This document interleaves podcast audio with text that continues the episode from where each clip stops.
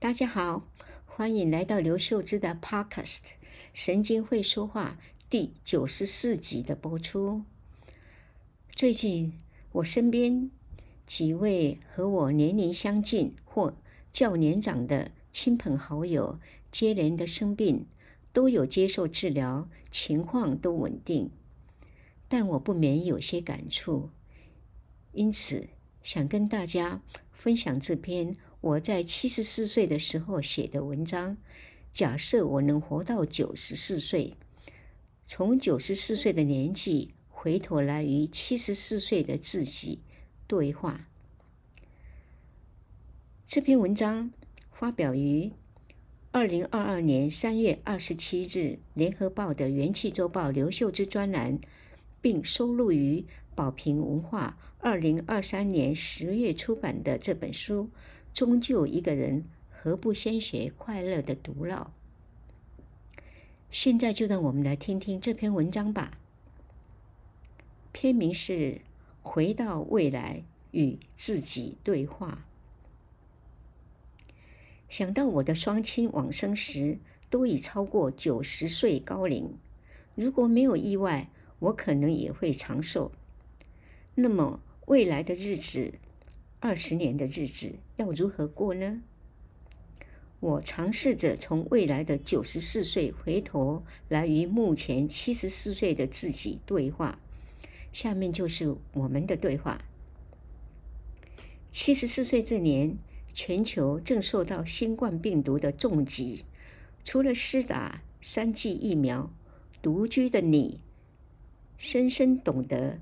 身心健康是个人防疫的不二法门，即使是宅在家，三餐也不马虎，而且上视讯课程、读书、写作、追剧，随时瞄一下 LINE 群组里面的讯息，但不跟着起舞。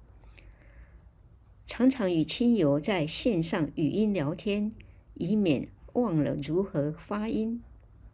每天清晨。趁着人少的时候，戴着口罩外出散步，以维持肌力。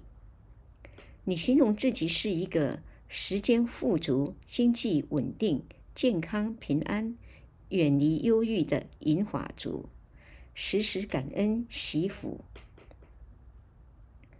虽然在疫情风暴中安然无事，但也深刻觉悟到，可能此生都会与病毒的变种共存。而且，七十四岁到九十四岁这段是坎坷不平的上坡路，愈走愈吃力。尤其是身体各个器官接二连三的出状况，不是老旧不堪使用或血管淤塞，就是细胞不受控制的乱增生，更别说是随时突如其来的不知名的病毒了。你很庆幸自己在七十四岁时就完成部署，生活规律，不乱花钱，不特意追寻养生之道，没有病痛的时候多活动，短程能走路就不坐车，有亲友邀约就快乐出游，趁着身体还硬朗，经得起必要手术的挑战，勇敢地进场维修一番，例如白内障该开就开，让双眼大放光明。颈椎的肩椎间盘突出和腰椎滑脱的两个大手术也顺利完成，行动恢复自如，让之后的上坡路可以走得轻松点。最棒的是，你真正懂得珍爱自己目前保有的能力，没有一直抱怨，我以前可以，现在怎么就不行了？有病的时候不仰天长叹、哀叹自问为什么是我，而是赶快就医吧。即使植了牙，但牙口能不好，还欣慰地说：“幸好我年轻时吃了许多坚果、花生，现在不能吃也不觉得遗憾，而且还是可以买到 Q 软的水煮花生或花生豆花汤呢。”你的生命观是。每个年龄层的身心状况都不同，需尽情发挥，好好享受，不留遗憾，而且将来可以回味。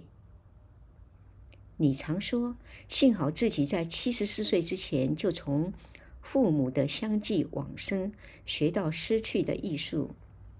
接着，长官、亲人离世，老友凋零，晚辈展翅高飞，连你的医师、美容师、会计师、餐厅老板等也一一个退休。生活圈子里的人渐渐换成了新朋友，久了，新朋友也会变成老朋友啊。你在七十四岁时已是善用 3C 产品的银发达人，灵活地在电脑或手机上操作各种软体，拍照、上网、网购、写文章、经营部落格、FV 粉砖和播客等。科技是你的日常，软体常更新。今日你在网络上接触的人，如果没有看到你的外貌，不会知道这是一位年纪九十多岁的长者。看到了，莫不对你上网的能力刮目相看，让你享受被称赞的快乐。当然，这些都是在你还年轻时，尤其是中年时期，日积月累的生命力、学习力与韧性的成果。就好比金钱投资的复利一样的。是的，相信再过十年，一百零四岁的你也会感激现在九十四岁自己的努力吧。今天就分享到这里，谢谢大家的聆听，我们下星期六。再见。